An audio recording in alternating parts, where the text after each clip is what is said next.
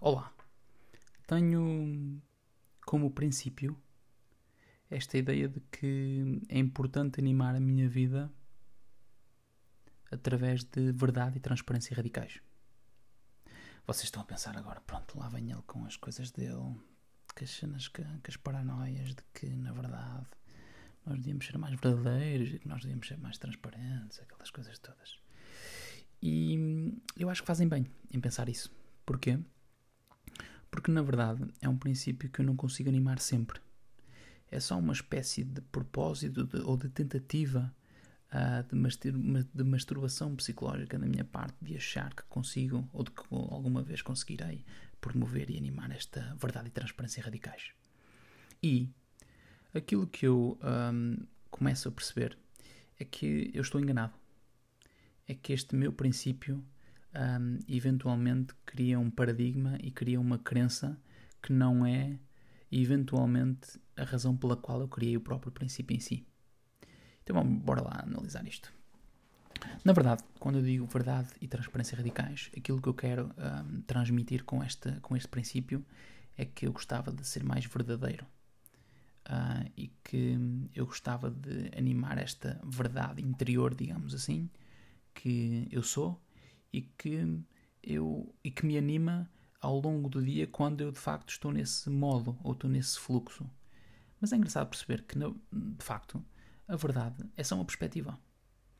Porque, na realidade, a verdade para mim é uma determinada coisa, porque eu muitas vezes até uh, já me deram esse feedback, até neste próprio podcast, eu digo muitas vezes na verdade, mas na verdade, esta verdade é só a minha verdade. Não quer dizer que seja a tua verdade. E então, este conceito de verdade não cria muito valor no final do dia. Porquê? Porque é focado em perspectiva, porque é focado em paradoxo e porque é focado uh, aqui numa tentativa rápida apenas de tentarmos embelezar a ideia de que nós somos verdade e de que aquilo que nós um, sentimos num determinado momento é a nossa verdade, então de alguma forma até nos tornamos próprios, uh, uh, vítimas dessa verdade. Este é o primeiro ponto. Segundo ponto, transparência. Muitas vezes acontece eu dizer, não, deixa-me tentar ser pragmático e deixa-me tentar ser transparente contigo. Aquilo que muitas vezes eu utilizo como deixa-me ser transparente contigo é normalmente um penso rápido para eu ser gratuito relativamente a dizer tudo aquilo que eu penso sem filtros. E vocês dizem, ah, mas isso é positivo, mas isso é negativo, não, não, não. Seja o que for, o que acontece muitas vezes é que esta transparência muitas vezes não é assim tão transparente porque ela cria uma espécie de bias apenas relativa a mim próprio de eu estar muito mais focado em me preocupar uh, sem estar no modo empático relativamente àquilo que eu penso e àquilo que eu quero dizer versus animar uma espécie de relação ou de simbiose ou de uníssono entre uh, aquela ideia que eu acho muito importante e que o Krishnamurti diz com muita frequência que é estar em relação com. E então, se nós de alguma forma colocamos este princípio de verdade e transparência radicais em cima da mesa, o que é que nós poderíamos fazer ao invés disto?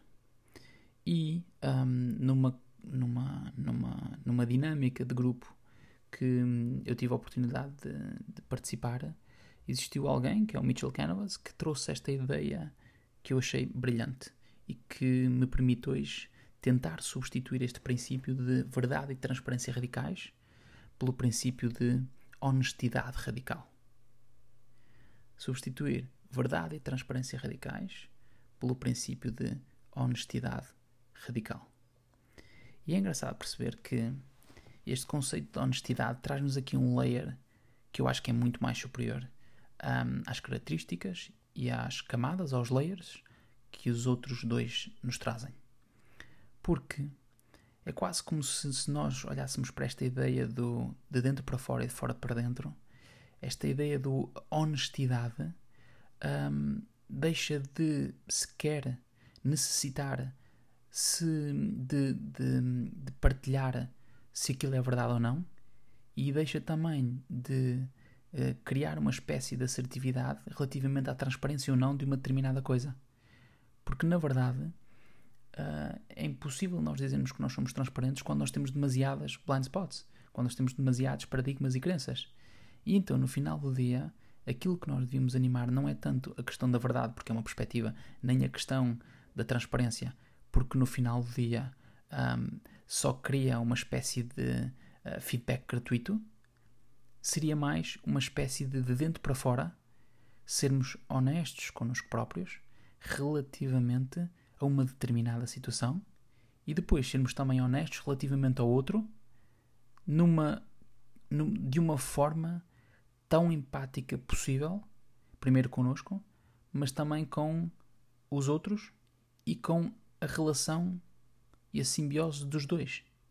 Quase como se nós tivéssemos uh, uma relação entre duas pessoas, que afinal é a três, que é a minha relação comigo próprio, a minha relação com o outro e a relação dos dois.